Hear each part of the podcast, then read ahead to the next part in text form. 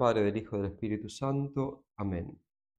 Ven Espíritu Santo, llena los corazones de tus fieles, enciende en ellos el fuego de tu amor. Envía tu Espíritu y serán creadas todas las cosas, renovarás la faz de la tierra. Oh Dios, que has instruido los corazones de tus fieles con la luz del Espíritu Santo, haz que guiados por este mismo Espíritu gustemos las cosas santas y gocemos siempre de su divino consuelo. Por Cristo nuestro Señor. Amén. Dios te salve María, llena eres de gracia, el Señor es contigo. Bendita tú eres entre todas las mujeres y bendito es el fruto de tu vientre Jesús. Santa María, Madre de Dios, ruega por nosotros pecadores, ahora y en la hora de nuestra muerte. Amén. San Ignacio de Loyola, ruega por nosotros. En nombre del Padre, del Hijo y del Espíritu Santo. Amén. Me acompaña para esta plática una reliquia de, de San Ignacio, patrono de los ejercicios y creador de los ejercicios, y también San Luis Gonzaga, San Juan Bergman y San Estanislao Kostka. Tenemos pares santos jesuitas acompañándonos para darnos inspiración. Vamos a hablar de la segunda parte de las reglas de discernimiento de espíritus que San Ignacio trae para la primera semana de ejercicios. Recordemos un poquito lo que eh, ya dijimos en, en la primera parte. Eh, San Ignacio empieza describiendo eh, el modo en que el buen y el mal espíritu se mueven con las almas, eh, cuando las almas están creciendo o cuando las almas están yendo para abajo. Cuando un alma está, va para abajo, de pecado mortal en pecado mortal, es, es el rol del demonio, del mal espíritu, es, es darle ánimo para que siga en la misma dirección, placeres aparentes con imaginación. Y el Señor quiere poner obstáculos con el remordimiento. Entonces, en ese caso, el remordimiento es una cosa muy útil. Cuando el alma va creciendo, cambian exactamente los roles. Los roles son opuestos. Cuando el alma va creciendo, el Señor la alienta y el demonio la desalienta. Y es muy importante, recordemos lo que ya dijimos, esperar ese desaliento cuando uno está haciendo el bien. Ah, mientras más bien uno hace, el demonio más se enoja con la persona eh, y más, más trabajo va, va, a hacer, va a poner para detenernos. Entonces no hay que aflojarle en ese momento. Eh, y después explicamos eh, qué es la consolación, esa paz interior, ese aumento de las virtudes teologales, esa visión más sobrenatural de la realidad que el Señor nos regala con su gracia y que nosotros no podemos este, provocar eh, de ningún modo. Entonces, en esta segunda parte vamos a ir, vamos a empezar con la cuarta regla que describe la desolación espiritual, que es exactamente lo contrario, como dice San Ignacio. Dice así: La cuarta de desolación espiritual. Llamo desolación todo el contrario de la tercera regla donde describimos la consolación.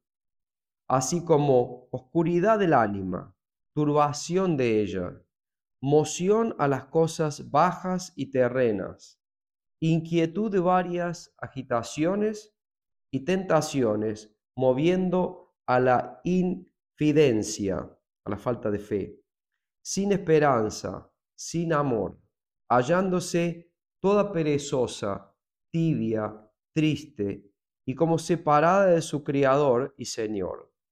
Porque así como la consolación es contraria a la desolación, de la misma manera los pensamientos que salen de la consolación son contrarios a los pensamientos que salen de la desolación.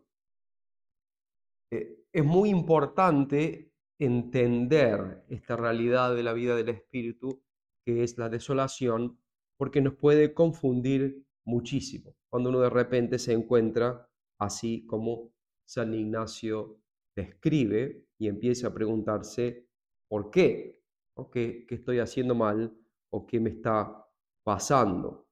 Como, como dijimos, las reglas son fruto de la experiencia espiritual de San Ignacio, una gran inspiración por parte de Dios, más un gran conocimiento de sí mismo, una capacidad de introspección realmente impresionante, dieron como fruto, esa combinación de las dos cosas, estas reglas eh, con la, experiencia de San Ignacio. Eh, y les leo una, una, una descripción que él hace de su estado de desolación para que nos sirva a nosotros cuando vamos por lo mismo. Dice así, acabada la misa y después en cámara, hallándome todo desierto de socorro alguno, sin poder tener gusto alguno de los mediadores ni de las personas divinas, mas tanto remoto y tanto separado como si nunca hubiese sentido cosa, cosa suya o nunca hubiese de seguir, de sentir adelante. Antes viniéndome pensamientos cuando contra Jesús, cuando contra otro, hallándome así confuso, con varios pensamientos, cuando de irme de casa y tomar una cámara locanda por evitar rumores, cuando querer estar sin comer, cuando comenzar de nuevo misas, cuando hacer el alta el altar arriba y en ninguna parte hallando requiem, hallando descanso, con un deseo de dar fin en todo tiempo de ánimo, consolado y satisfecho en todo. Es, es impresionante, él lo escribe en su, en su modo castellano antiguo, un poco raro, pero es claro lo que el santo estaba sufriendo. Eh, llama la atención eso que dice pensamientos contra Jesús, como si nunca lo hubiese conocido. Bueno, eso es una, un fruto particular de la, de la desolación. O sea, la desolación es oscuridad, así como la consolación es luz y es ánimo, la desolación es oscuridad y desánimo. Es, es, perder el, norte, el no saber para dónde vamos. Es como un sinsentido de toda la vida interior, al punto de, estar tentado de pensar en contra de las cosas santas e incluso el movimiento hacia las cosas terrenales y bajas. San Bernardo, eh, aunque no lo llamaba desolación, ciertamente que lo experimentó y lo describe de este modo. ¿Dónde están la tranquilidad del alma y el gozo del Espíritu Santo.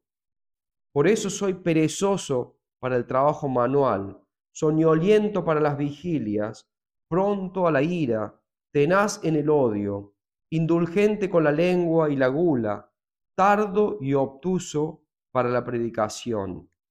Ay, visita al Señor todos los montes del alrededor y no se acerca a mí es muy claro cuando sentimos esto también. Y es algo por lo que el alma pasa. O sea, la desolación tiene efectos opuestos lo que acabamos de decir, lo que dijimos en la, la plática pasada, en la primera parte de la consolación. Y es tristeza del alma, desaliento, falta de fuerzas para orar el bien, inquietud e inconstancia en la voluntad y en la mente. Eh, o sea, por el, oro se, se, purifica en el crisol y eso es lo que el Señor produce en nuestra alma. O sea, pensamientos contra la fe, pensamientos contra Dios, confusión, oscuridad. Eso es la desolación. Y en la vida de los santos, en la vida de los grandes santos, es muy común eh, ver eso. Entonces no podemos asombrarnos si cada tanto el Señor nos visita con un poco de, desolación. lo primero es entender este movimiento interior y aceptar como algo posible y no es pecaminoso, no es algo contrario a Dios, porque el Señor es el gobernador de todo y nada pasa sin que Él lo permita incluso cuando estamos desolados tenemos que ver que está buscando algo bueno para nosotros. Vamos a la quinta regla, la regla de oro. Si hay algo que nos tiene que quedar de, esta, de las reglas, yo diría que es esta. Yo diría que hay dos conceptos que son fundamentales. El primer concepto que me gustaría que les quede es que las vías del Espíritu no son fáciles y que no es que yo puedo con tres minutos de pensamiento saber de dónde vienen las emociones de mi alma. Con que uno se dé cuenta con humildad que necesita ayuda, que necesita tiempo, que necesita consejo, eso es una cosa fundamental que me gustaría que saquen de estas reglas. Y la segunda es esta, la quinta, la regla de oro. En tiempo de desolación, dice San Ignacio, nunca hacer mudanza, mas estar firme y constante en los propósitos y determinación en que estaba el día antecedente a la tal desolación, o, o en la determinación que estaba en la antecedente consolación. Porque así como en la consolación nos guía y aconseja más el buen espíritu, así en la desolación el malo, con cuyos consejos no podemos tomar camino para acertar. Nunca cambiar de propósitos en tiempo de desolación. Es la regla de oro. Este es ejemplo de la persona que va con su barco en un día soleado hacia una isla y va con su timón silbando bajito, disfrutando del día. Y de repente viene la oscuridad, viene la, niebla y viene la tormenta y ya no se ve un metro adelante. Entonces eso mm, es una fuente de temor, por cierto, pero si la isla estaba ahí antes de la tormenta, la isla sigue estando ahí en el medio de la tormenta. Entonces lo peor que podría hacer este marinero es empezar a mover el timón tratando de, en el medio de la oscuridad, encontrar, digamos, otra realidad. O sea, lo que hay que hacer en ese momento es fijarse el timón e ir para adelante. Nunca hacer mudanza, dice San Ignacio. Nunca cambiar en tiempo de, desolación. Cuando hay una gran crisis, por ejemplo, en una, en una relación, puede ser a nivel matrimonial, o puede ser a nivel, digamos, de una empresa, eh, en un momento de gran crisis y, de, y de desentendimiento, ese no es el momento para tomar una determinación definitiva. Hay que esperar que vuelva la calma. ¿no? San Ignacio dice que en tiempo de consolación es más el buen espíritu el que inspira y en tiempo de desolación es más el mal espíritu que inspira. Esto es bien sutil, no vamos a entrar ahora, pero no siempre la consolación viene, viene de Dios. Hay, hay otras reglas que hacen, que completan, pero no es tan fácil. Podríamos decir en general sí, por eso él dice, en tiempo de consolación es más el buen espíritu el que inspira. Entonces, cuando estoy desolado, tengo que pensar que estoy influido más cercamente, cercanamente por el mal espíritu. Entonces lo último que puedo hacer es seguir esa inspiración del mal espíritu y cambiar mi propósito. San Ignacio dice ir a la consolación anterior. E, esto puede ser durante ejercicios o durante el resto de la vida. E, en realidad, las reglas, San Ignacio las pensó para el tiempo de ejercicios, son, propiamente para el tiempo que uno se está ejercitando, pero es obvio que son muy útiles también para el resto de la, de la vida cuando tenemos que tomar este tipo de, de decisiones. Entonces, cuando yo tomé una, una resolución en tiempo de consolación y veía que era fácil hacerlo y ahora estoy desolado, lo último que tengo que hacer en mi vida interior es abandonar esa resolución. Ir al paso anterior, dice San Ignacio, donde estábamos consolados. Con qué claridad solemos ver las cosas en tiempo de ejercicios, pero cómo se nublan y se oscurecen cuando volvemos a la vida cotidiana, ¿no? Cuando las criaturas y las pasiones eh, se interponen entre Dios el alma. Eh, es algo que todos, todos que hacemos ejercicios espirituales experimentamos. Eh, después de varios días de, silencio y de intensa oración, llegamos a entender, necesito terminar con esto en mi vida. Esta actividad me está llevando en contra de la voluntad de Dios. Pero como puedo tener un apego, eh, como puedo tener una inclinación mm, fuerte hacia ese lugar, cuando salgo de ese clima de silencio y vuelvo al mundo, es como que las atracciones de esa cosa se hacen más fuertes y lo que yo había resuelto en tiempo de ejercicios se me hace bastante cuesta arriba. Cuando uno está desolado, tiene que pensar en ese momento. ¿Qué me dijo el Señor cuando estuve en silencio y a solas con Él? ¿Cuál fue mi resolución que yo mismo tomé? Por eso es lindo que las cosas queden por escrito, eh, aunque uno no tenga costumbre de hacer un diario, cuando hay una, una resolución, algo claro, una inspiración fuerte que el Señor me está dando, es importante escribirla y escribirla con detalle. Escribirme, yo diría, como pensando que el tentador va a venir en el futuro a poner en duda lo que yo escribí. O sea, como, incluso como un modo defensivo. ¿Por qué estoy diciendo que tengo que dejar esto? ¿Por qué estoy diciendo que tengo que alejarme de esta persona? ¿Por qué estoy diciendo que tengo que empezar a hacer esto otro que no tengo ganas?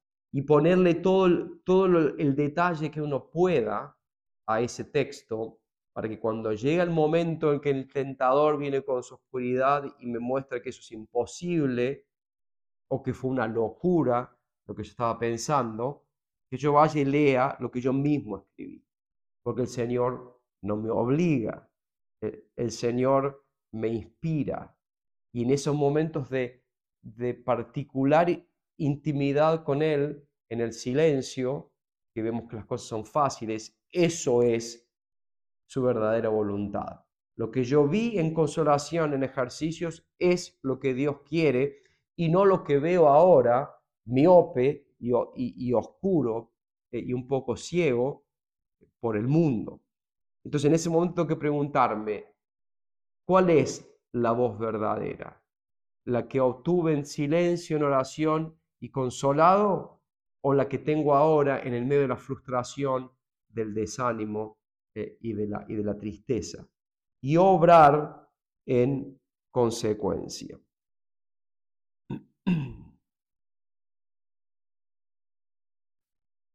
Vamos a la sexta regla. Dado que en la desolación no debemos mudar los primeros propósitos, mucho aprovecha el intenso mudarse contra la misma de los desolación, así como es en instar más en la oración, meditación, en mucho examinar y en alargarnos en algún modo conveniente de penitencia. esta, esta regla es la regla de la valentía y de la generosidad, que San Ignacio dice en la meditación del reino, haciendo contra. ¿No? Dice, dice, no solo se, eh, hay que resistir al adversario, sino que hay que derrocarlo, dicen en unas anotaciones, haciendo opósito per diametrum, hacer per diametrum contra la tal tentación. Acá se ve todo el espíritu caballeresco del soldado San Ignacio. O sea, esto no es eh, para flojos, esto es algo que supone un valor no ordinario y un temple de alma nada, nada vulgar. Es muy fácil de explicarlo, pero es muy difícil. Porque lo que está diciendo San Ignacio es que justamente en ese momento de máxima debilidad y de oscuridad, tengo que hacerme fuerza e ir en contra de lo que el mal espíritu me está inspirando. Pero justamente ese es el peor momento para ir en contra porque estoy débil. Es el momento donde todo mi ser me inclina hacia simplemente dejarme llevar y abandonar todo. Eh, entonces, lo primero que San Ignacio nos decía en la regla anterior es no mudar propósito, seguir la misma dirección. Y ahora ajusta un poco más, que es el modo de San Ignacio que lo van a experimentar especialmente en la segunda semana, como siempre ajusta el alma, la sigue ajustando, o sea, le da más motivos para que se dé cuenta que no es tan fácil escaparse de lo que Dios quiere, quedarse en buena, en buena conciencia. Entonces, ese es su carácter, siempre con la gracia de Dios, pero quiere que pongamos eh, nuestros poquitos medios con toda la fuerza que podamos. Entonces, en la, en la quinta dice no cambiar de dirección, y eso ya es un buen comienzo.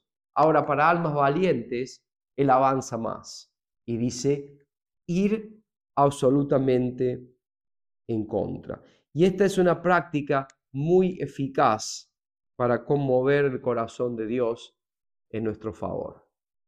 Pero es difícil, ciertamente, porque es cuando, como decía, cuando estamos sin fuerzas. Cuando el Señor nos ve luchar a brazo partido en ese momento donde nos parece que estamos vencidos, tarde o temprano Él vendrá con, con su ayuda. Es un momento muy, muy propio para mostrar puro amor a Dios, cuando todo nuestro ser nos inclina para el otro lado. Es un, gran método para sacar provecho de la desolación. Y tenemos el ejemplo en Cristo nuestro Señor eh, cuando estaba en el huerto, empezando su terrible pasión, en ese momento de grandísimo desolación, de, de grandísimo desánimo. El Señor se siente abandonado. Y dice San Lucas, entrando en la agonía, oraba con más intensidad. E, ese es el ejemplo perfecto.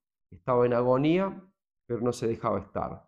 Oraba con más intensidad. No podemos decir que para Cristo era fácil en cuanto hombre en ese momento redoblar la intensidad de la oración cuando estaba entrando en agonía. San Ignacio experimentó, experimentó estas desolaciones en Manresa y él hizo esto mismo de la regla a un nivel que es más para admirar que para imitar, pero no nos está diciendo nada que él no haya hecho o que no haya experimentado. Y con la gracia de Dios, ciertamente que, que se puede. San Ignacio nos dice, en tres lugares principales podemos mudarnos contra la desolación. El primero dice instar más en la oración, como el Señor en el, en el huerto.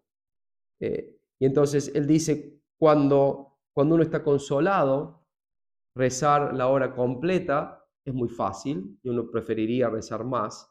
Cuando uno está desolado, es realmente difícil llegar a la hora. Por eso San Ignacio dice, uno puede alargarse en la oración. Cuando uno está tentado en dejar en 50 minutos y dice, bueno, total son 10, bueno, ahí hacer el un per diámetro, hacer lo contrario, exactamente lo contrario a lo que la tentación me está moviendo voy a hacer una hora y diez o una hora y cinco en vez de cortar la meditación antes. O sea, instar, moverse a más oración, cuando uno preferiría no hacerla. Dice, en mucho examinar, justamente para conocer la causa de la, de la desolación, de dónde viene, y entonces así poder poner el, remedio. Eh, hay que ir a la regla 9, que ya vamos a comentar, justamente para, para tratar de descubrir cuáles son las causas de la desolación y para hacer nuestra parte en ese momento en el que es difícil. examinar eso. Y después también dice alargarnos en algún modo conveniente de hacer penitencia, eh, justamente para mostrarle al Señor, para ganarnos su, su, favor eh, en el momento preciso en que lo último que haríamos es hacer alguna penitencia.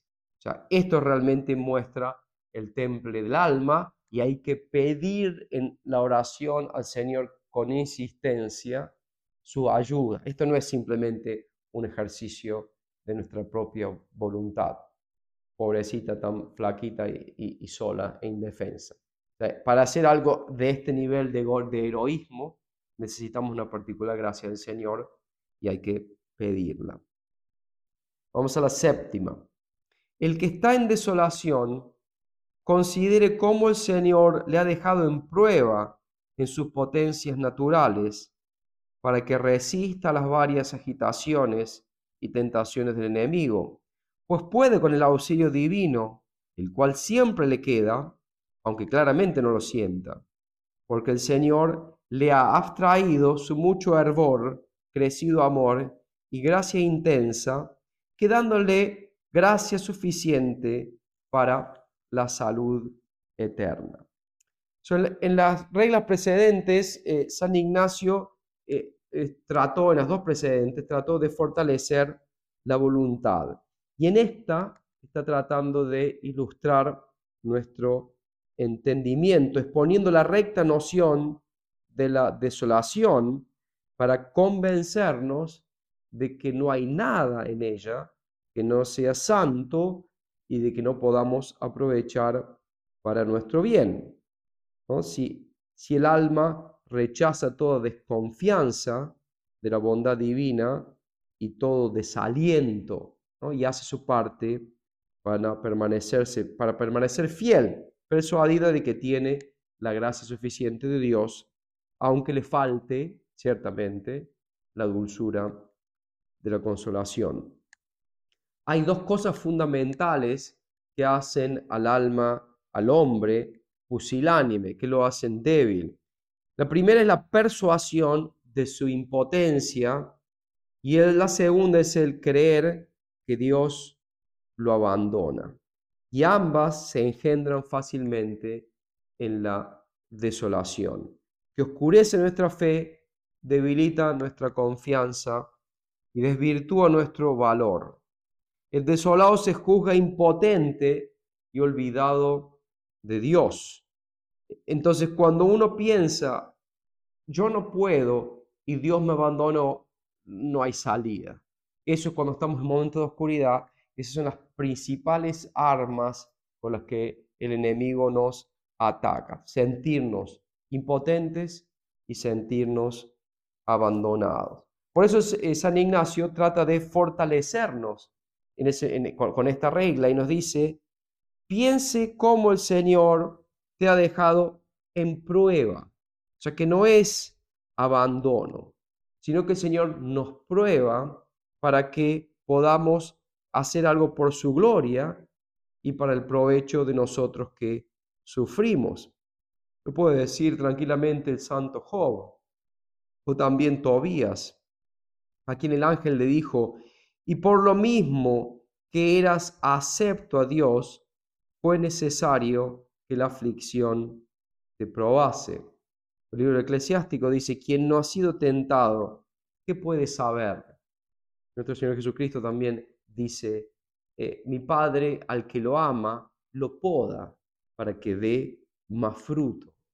Siempre este movimiento que nos entristece y que hace que perdamos el sentido por poco de, la vida sobrenatural, viene, proviene de un Padre bueno que nos ama.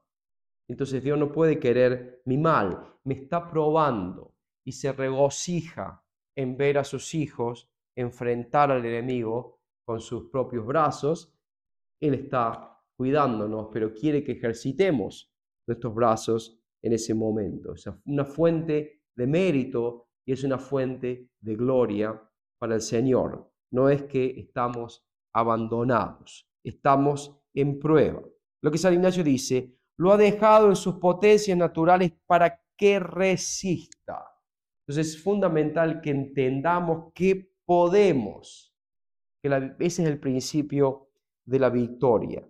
Eh, o sea, podemos con la gracia de Dios. Sin mí nada puedes hacer dice Señor, pero incluso psicológicamente, si yo me creo vencido, ya estoy vencido antes de, antes de empezar. O sea, el Señor me deja eh, hasta un, digamos, hasta un cierto punto, me deja con mis solas fuerzas naturales. Esto no es absoluto porque Él está siempre ayudándome, pero se retira un poco y me deja con mis fuerzas naturales. Yo tengo que confiar que tengo los recursos. Fiel es Dios que no va a permitir que seáis probado más allá de vuestras fuerzas. Dice eh, San Pablo. Eh, entonces, puede con el auxilio divino. O el que está desolado piensa que el Señor no está y piensa que uno no tiene los medios para salir adelante. Y por eso hace que sea mucho más difícil. La gracia necesaria no es el fervor sensible que nos falta. En ese momento hay que ir a este principio teológico fundamental. Que yo no sienta nada o que yo me sienta mal no quiere decir que no tenga la fuerza de Dios para ir adelante. Eh, ciertamente que la tengo. San Ignacio dice, no le falta, no te falta esa gracia, aunque no tengas el jugo de la devoción. O sea, hay que, tener, hay que hacer ese acto de fe y decir, Señor, está siendo muy difícil, pero confío, sé que estás ahí para ayudarme. La octava, el que está en desolación, trabaje en estar en paciencia, que es contraria a las vejaciones que le vienen, y piense que será presto consolado, poniendo las diligencias contra la tan desolación, como está dicho en la sexta regla. Esto es obvio, porque no es una situación fácil la, la desolación.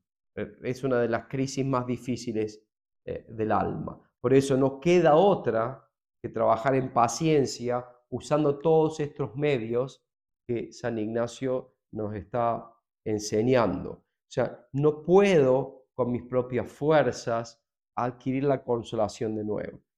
Un pensamiento que nos viene, que nos trae el demonio cuando estamos desolados, eh, viene con la idea, esto no va a cambiar nunca. Para siempre vas a estar en este modo.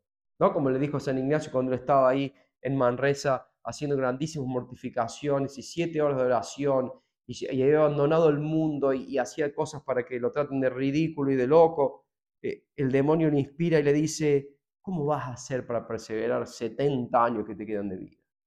Eh, o sea, el demonio quiere que pensemos que esto que siento va a ser, si no para siempre, por lo menos larguísimo. Y San Ignacio, con la ayuda de la inspiración de Dios, le dice, ¿y tú puedes prometerme una hora de vida? ¿Y ¿Qué 70? ¿Que ¿De dónde sale eso? O sea, San Ignacio nos dice en esta regla, piense que presto será consolado. Pronto el Señor va a venir. ¿Cuándo? Cuando Él sabe que es el momento apropiado. No está en mí determinarlo. O sea, yo tengo pecados que purgar, yo tengo virtudes que, engendrar o que fortalecer y ciertamente que la desolación es un modo, un momento apropiadísimo para eso. Y el Señor en su bondad me, me da ese campo de batalla para que yo me ejercite, pero no me va a probar más allá de lo que yo puedo dar. Entonces tengo que saber que el Señor vendrá de nuevo con la consolación. San Ignacio decía, como comentábamos la vez pasada, cuando estamos consolados, pensemos que va a venir la desolación para no quedarnos instalados en, esa facilidad de alma. Y cuando estamos desolados, sepamos que la consolación va a volver. Nuestra vida interior hace una función como, como esta. estamos arriba o estamos abajo, o estamos de tipo tranquilo, de lo cual no, estamos hablando ahora, pero es otro tiempo del alma. Eh, y eso depende del Señor y no depende de mí. O sea, yo puedo disponerme a hacer mi parte, pero no puedo obtener el resultado. La nona, tres causas principales son porque nos hallamos desolados, y esta es importante. La primera es por ser tibios, perezosos o negligentes en nuestros ejercicios espirituales, y así por nuestras faltas se aleja la consolación espiritual de nosotros. La segunda, por probarnos para cuánto somos y en cuánto nos alargamos en su servicio y alabanza, sin tanto estipendio de consolaciones y crecidas gracias. La tercera, por darnos vera noticia y conocimiento para que internamente sintamos que no es de nosotros traer o tener devoción crecida, amor intenso lágrimas, ni otra alguna consolación espiritual, mas que todo es don y gracia de Dios nuestro Señor. Y porque en cosa ajena no pongamos nido, alzando nuestro entendimiento en alguna soberbia o gloria vana, atribuyendo a nosotros la devoción o las otras partes de la espiritual consolación. Entonces, la primera causa por la que estoy desolado es por culpa mía, por ser perezoso, tibio o negligente. Entonces, cuando yo analizo el motivo de mi desolación, si encuentro que me he separado de las prácticas que yo había prometido al Señor, de las virtudes que quería practicar, de las renuncias que había hecho, si he querido recuperar las cosas que había entregado, ahí está el motivo de la desolación. Y entonces la solución es, digamos, lógica. Hay que retomar lo que le habíamos dado al Señor y con eso la desolación desaparecerá. Ahora, muchas veces uno analiza y uno dice, no veo ningún cambio en mi vida interior. O sea, yo no me veo tibio, no veo que haya cambiado nada, pero sí siento toda esta tristeza y toda esta desolación en mí. Entonces ahí San Ignacio dice,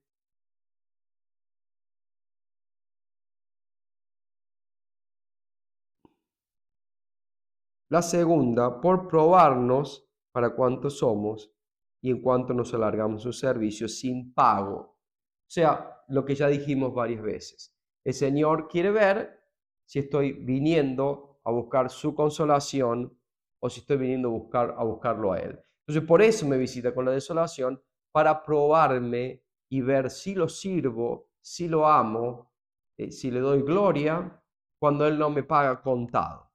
Entonces, es el único modo que tiene de probar la rectitud de mi intención es quitar ese beneficio, porque mientras que lo tengo, somos tan egoístas por naturaleza que corro el riesgo eh, de estar buscando los beneficios de Dios, los consuelos de Dios y no al Dios de los consuelos. La tercera, dice San Ignacio,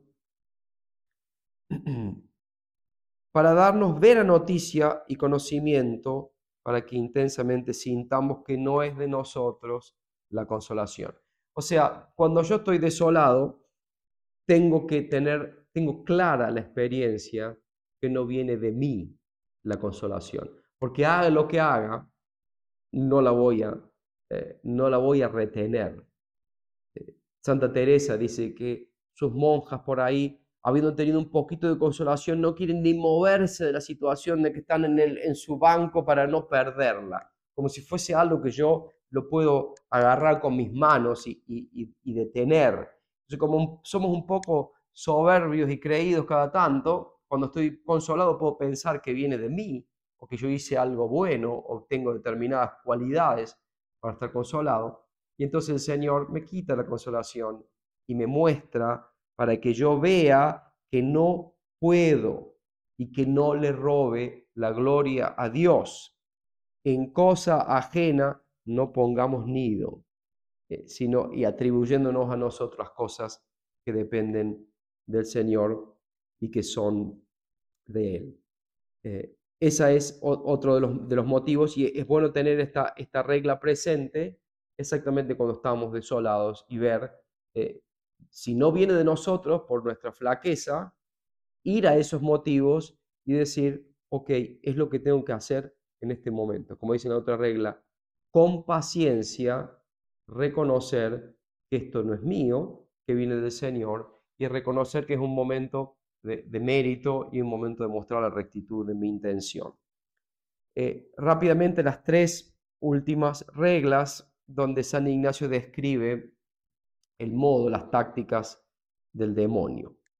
Y esto, está en un video, no me van a poder tirar con las sillas, pero siempre me preparo para que me tiren con las sillas. Estoy citando a San Ignacio, las mujeres se enojan, pero es lo que él dijo. Así que por favor, no me tiren con nada. La duodécima. El enemigo se hace como mujer en ser flaco por fuerza y fuerte de grado. Porque así como es propio de la mujer, cuando riñe con algún varón, perder ánimo, dando huida cuando el hombre le muestra mucho rostro. Y por el contrario, si el varón comienza a huir, perdiendo ánimo, la ira, venganza y ferocidad de la mujer es muy crecida y tan sin mesura, de la misma manera es propio del enemigo enflaquecerse y perder ánimo, dando huida sus tentaciones cuando la persona que se ejercita en las cosas espirituales pone mucho rostro contra las tentaciones del enemigo, haciendo el opósito per diametrum. Y por el contrario, si la persona que se ejercita comienza a tener temor y perder ánimo a sufrir las tentaciones, no hay bestia tan fiera sobre la haz de la tierra como el enemigo de la natura humana en prosecución de su dañada intención con tan crecida malicia. Fuera de chiste, la enseñanza es muy clara. El demonio es una criatura de Dios y es como, un perro con una, soga. No se puede mover un milímetro más allá de lo que el Señor eh, le permite. Eh, cuando uno le pregunta a, un exorcista, ¿no le tiene miedo al demonio? Todos los exorcistas que conozco responden lo mismo, no, el demonio me tiene miedo a mí. Eh, no, no al, exorcista en cuanto a persona, pero al poder de Dios que el Señor le da al exorcista. O sea, el demonio no hay que temerlo, hay que enfrentarlo. Eh, por ejemplo, eh, el ejemplo de San Antonio, que se fue al desierto y estaba solo. Imagínense una noche en el desierto, solo, en el medio de la nada, como, y llevaba una vida muy penitente, o sea, el demonio lo perseguía de modo muy particular. Entonces una noche había toda una serie de monstruos y animales desconocidos haciendo grandes ruidos, rodeándolo en el medio de su soledad, y él se para ahí fresquito delante de todo eso y dice, si Dios les dio autorización para hacerme daño, bueno, vengan y cómanme, pero si no, ¿Por qué hacen tanto ruido? Y después de eso, pum, todo desaparecieron. Entonces, lo que dice San Ignacio acá es justamente no temerle al demonio, enfrentarle, mostrarle rostro, mostrarnos fuertes con la fuerza de Dios, no con, no con la nuestra. Y cuando uno hace lo opuesto un perdiámetro, si el demonio me tienta a que yo sea soberbio y yo haga un acto de humillación, el demonio no es tonto y dice, mm, estoy perdiendo plata con esta, con esta técnica. Entonces se aleja. En cambio, si yo me hago como pollito mojado, chiquito, y, creo que no puedo, y le doy al demonio un poder que en realidad no tiene sin la, sin la autorización de Dios, entonces lo hago realmente una bestia que, que es imparable. O sea, es clara la, la, enseñanza de San Ignacio en esta regla, hacerle fuerza al demonio, haciendo el opositum per diametrum. La terdécima. Asimismo se hace como vano enamorado en querer ser secreto y no descubierto. Porque así como el hombre vano, que hablando a mala parte requiere a una hija de un buen padre o a una mujer de buen marido, quiere que sus palabras y sus acciones sean secretas, y el contrario le displace mucho, cuando la hija al padre o la mujer al marido descubre sus vanas palabras e intención depravada, porque fácilmente colige que no podrá salir con la empresa comenzada. De la misma manera, cuando el enemigo de natura humana trae sus astucias y suaciones al ánima justa, quiere y desea que sean recibidas y tenidas en secreto. Mas cuando las descubre a su buen confesor o a otra persona espiritual que conozca sus engaños y malicias, mucho le pesa porque colige que no podrá salir con su malicia comenzada en ser descubiertos sus engaños manifiestos. Y esto también es, es muy, muy claro.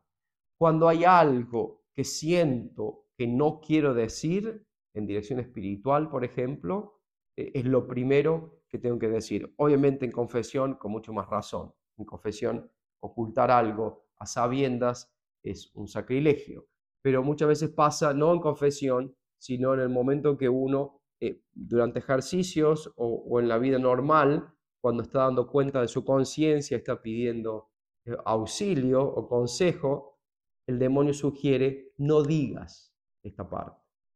El sacerdote no te va a entender, es muy difícil de explicar. Y vas a ver que te va a decir esto o lo otro. Empieza a enredar nuestros pensamientos y nuestra mente para, que, para evitar que hablemos. ¿no? Y el ejemplo de San Ignacio es muy claro. Vano enamorado que quiere mantener esas dice, esas eh, sugerencias o esas persuasiones, las quiere mantener secretas, porque basta que el marido o el padre sepan para que se termine todo. Bueno, la aplicación es bien clara y concreta. Abrir el alma. Y si hay algo que no queremos decir, es lo primero que tenemos que decir. La cuatordécima. Asimismo se hace como un caudillo para vencer y robar lo que desea, porque así como un capitán y caudillo del campo, asentando su real y mirando las, las fuerzas a disposición de un castillo, le combate por la parte más flaca. De la misma manera, el enemigo de natura humana, rodeando mira en torno, rodeando mira en torno todas nuestras virtudes teologales, cardinales y morales, y por donde nos haya más flacos y más necesitados para nuestra salud eterna, por allí nos bate y procura tomarnos. El demonio nos conoce, no puede manejarnos interiormente, pero ciertamente que nos ve, conoce nuestros pecados, conoce nuestras debilidades. Entonces San Ignacio dice que es como un caudillo que tiene que atacar un castillo, entonces mira dónde está más débil y por ahí lo ataca. Entonces tenemos que saber que el demonio es mucho más sabio que nosotros y conoce esa parte y tenemos que esperar la guerra por ese flanco. Pero justamente como ese es el flanco más débil, es el que más nos cuesta. Imagínense que el castillo tiene una, una pared grosísima y enorme y yo voy ahí a poner un ladrillito porque es bastante fácil y del otro lado tengo que cavar cimientos y cavar cimientos es mucho más pesado de hacer y me dedico a, a poner flores en esta parte del castillo en vez de cavar el cimiento que necesito, bueno, el enemigo va a entrar exactamente por ese lado. Tenemos que ser brutalmente claros con nosotros mismos y reconocer dónde hay que trabajar. Em, estaba esta persona que estaba con problemas con el alcohol y termina sus ejercicios y sus resoluciones dicen, eh, uno, voy a ayudar al párroco eh, a organizar la capilla de oración perpetua. Dos, voy a pasear más el perro. Y tres, eso esa parte no es cierta. Este, y tres, voy a llamar más seguido a mi abuelita que está sola y abandonada. Y uno dice, hermosas resoluciones, ¿dónde está el dejar de tomar? O sea, muchas veces nos engañamos trabajando en cosas que no son las que más necesitamos. Por eso es importante conocer cuál es nuestro defecto dominante y apuntar exactamente hacia ese lugar que es habitualmente el que más cuesta y que es habitualmente por donde el demonio nos va a atacar. Entonces vamos a pedirle eh, a San Ignacio y al Espíritu Santo inspiración para poder entender estas reglas y para poder aplicarlas en nuestra vida eh, espiritual. Es, hay muchísima sabiduría escondida en estas reglas de San Ignacio, inspirada ciertamente por, por el Señor. No son de fácil aplicación, como dijimos, necesitamos consejo, pero aunque sea esta introducción, nos puede dar una idea de cuáles son las cosas fundamentales. Y es bueno ir a leer las reglas, lo tienen en el libro de ejercicios del número 313, esta empieza ahí. Es bueno ir a leerlas y repasarlas para, aunque sea la parte que depende de nuestro entendimiento, poder tenerlo claro. Y cuando uno lo entiende, puede ver cómo aplicarlo, pero nunca sin el consejo de alguien que se ha versado en las cosas del Espíritu. Agradecemos a Nuestra Señora este tiempo que hemos estado juntos y le pedimos también especialmente su ayuda en esta batalla espiritual. En nombre del Padre, del Hijo y del Espíritu Santo. Amén. Dios te salve María, llena eres de gracia, el Señor es contigo. Bendita tú eres entre todas las mujeres y bendito es el fruto de tu vientre Jesús. Santa María, Madre de Dios, ruega por nosotros pecadores, ahora y en la hora de nuestra muerte. Amén. San Ignacio de Loyola, ruega por nosotros. En nombre del Padre, del Hijo y del Espíritu Santo. Amén.